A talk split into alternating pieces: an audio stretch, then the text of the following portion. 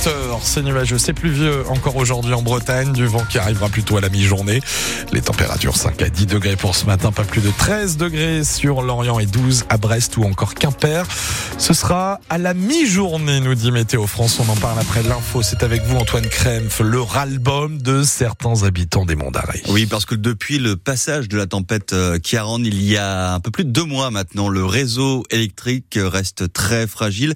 Alors à chaque coup de vent, et il y en a eu quelques-uns euh, depuis la tempête, il y a des coupures. C'est le cas par exemple chez Philippe Plouzané. Il habite euh, Comana depuis plus de 20 ans et il n'a jamais vu ça.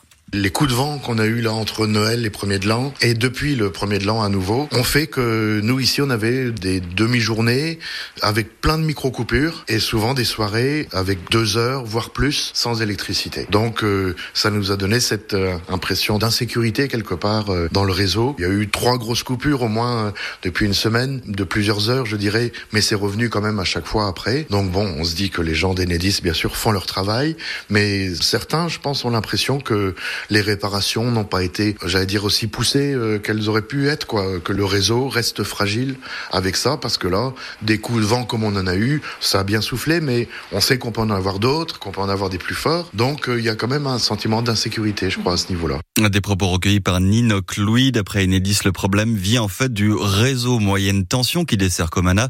Il avait été réparé, mais de façon provisoire après la tempête Kian, d'où les coupures avec euh, les coups de vent récents. Mais de nouveaux travaux ont été réalisés mardi. La situation euh, devrait donc revenir à la normale à présent, d'après Enedis. Les intempéries, le retour à la normale également petit à petit sur les cours d'eau bretons. Le Finistère n'est plus en vigilance orange pour les crues, mais reste quand même en jaune.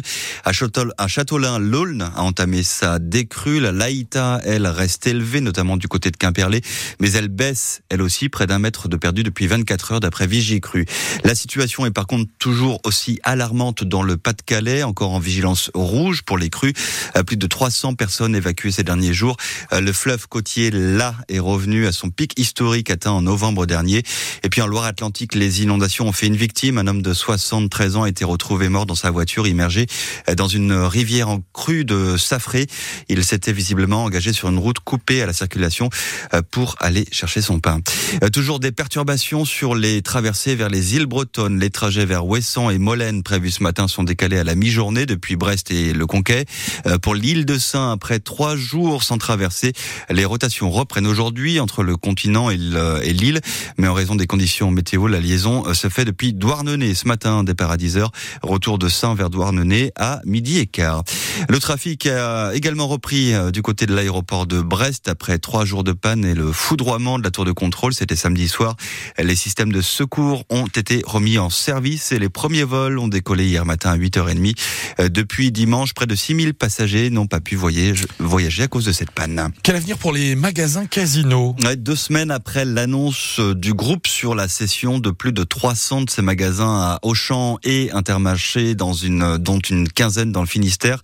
L'intersyndicale a rendez-vous cet après-midi avec les futurs repreneurs au siège de Casino, c'est à Saint-Etienne, avec l'espoir d'avoir enfin quelques réponses, Camille Marigot.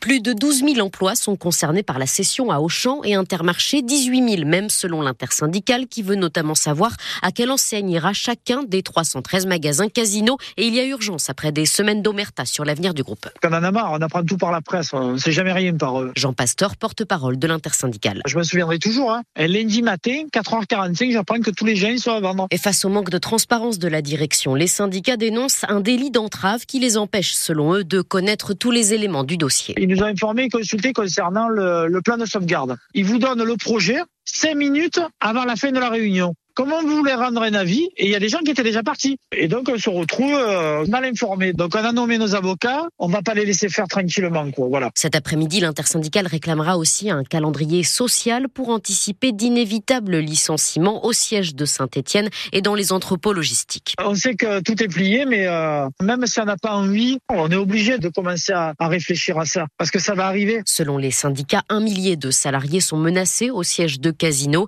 Les 2000 employés des entrepôts attendent eux aussi de connaître leur sort. juste avant Noël, des employés du supermarché euh, d'Ergué Armel avaient débrayé hein, justement, inquiets pour l'avenir de leurs emplois. Euh, vous avez peut-être constaté des problèmes de réseau hier matin si vous êtes abonné chez Bouygues, SFR ou Free. C'est la conséquence d'un vol de fibres, des câbles sectionnés entre Morlaix et Saint-Brieuc. Euh, l'opérateur SFR annonce porter plainte. Il faut à nouveau porter un masque à l'hôpital de Quimper. C'est valable pour le personnel, pour les patients, mais aussi pour les visiteurs. C'est la faute à la grippe. D'après le réseau Sentinelle, la région n'est pas encore au stade épidémique, mais il y a une forte activité des virus respiratoires en ce moment en Bretagne. 401 cas pour 100 000 habitants. Juste pour rappel, il est toujours possible hein, de se faire vacciner, notamment en pharmacie. Vaccin gratuit pour les plus de 65 ans et les femmes enceintes notamment. Et disons qu'il faut dire maintenant les choses un J-4 avant le top départ de l'Arkea Ultimate Challenge. Et on commence à compter les heures du côté des six skippers qui prennent le large dimanche de Brest à bord de leur maxi trimaran pour cette dernière et euh, première édition du Tour du Monde en solitaire. Simon Chenot. Et ils ne vivent pas tous les derniers jours sur la terre ferme de la même manière. Je suis impatient d'y aller et ça va être une aventure pour nous tous. Hein. Lui, c'est Charles Caudrelier, skipper du Maxi Edmond de Rothschild.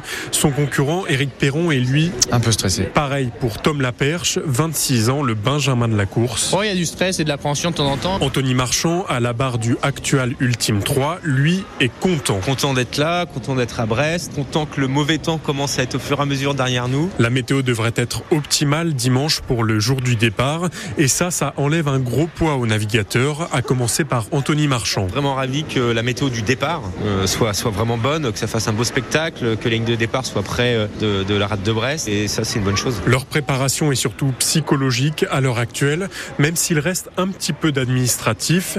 Guillaume Roté, le directeur de course, n'a pas encore récupéré tous les papiers nécessaires. Ils sont un peu en retard, Il y en a qui n'ont pas encore donné tous leurs certificats, etc. Il y en a qui n'ont pas encore tout fourni. Voilà, mais c'est quelque chose, j'allais dire, d'assez classique. On connaît bien sur ce départ de grande course. Voilà, ils sont, ils sont pris par d'autres choses aussi, ce qui peut, ce qu'on peut comprendre. On peut donc se rassurer en se disant que même les plus grands skippers capables de faire le tour du monde ont parfois un petit problème avec la paperasse. Un peu de retard également pour l'un des bateaux hein, prévu sur la ligne des départs de départ ce dimanche, le SVR Lazartig qui devait être euh, remis à l'eau ce matin après des réparations sur son bras avant tribord le sera finalement cet après-midi avant une navigation prévue demain. Il devrait rejoindre ensuite ses cinq concurrents Kemalbert samedi à la veille du grand départ.